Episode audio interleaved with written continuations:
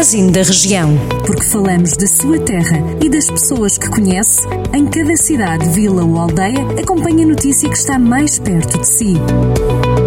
Magazine da Região. Edição de Rafael Santos.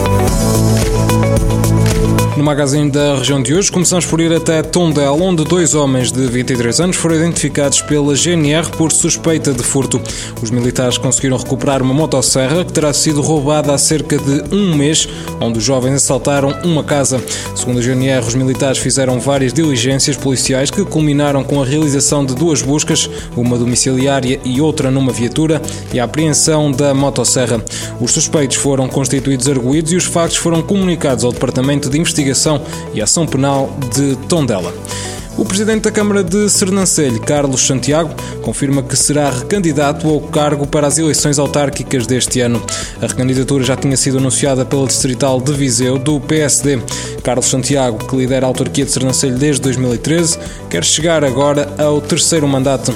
O autarca considera que um mandato de quatro anos é demasiado curto para concretizar todos os projetos municipais. O presidente da Câmara de Sernancelho garante que quer aproveitar o terceiro mandato para fazer uma boa realização em termos estratégicos estratégicos para este Conselho e para esta região.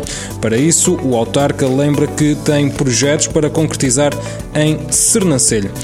Por Vila Nova de Paiva, a autarquia lançou recentemente a aplicação móvel Vila Nova de Paiva Presente.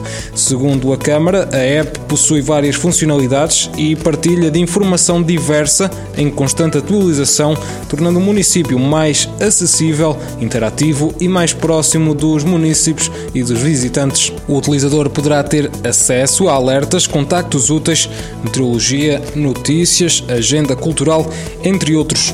Numa vertente mais turística, a aplicação fornece informação sobre a restauração, alojamento, trilhos, locais de lazer, praias fluviais, equipamentos culturais e desportivos, museus, património religioso e arqueológico, permitindo explorar o Conselho em diferentes vertentes, tal como explica o município em comunicado.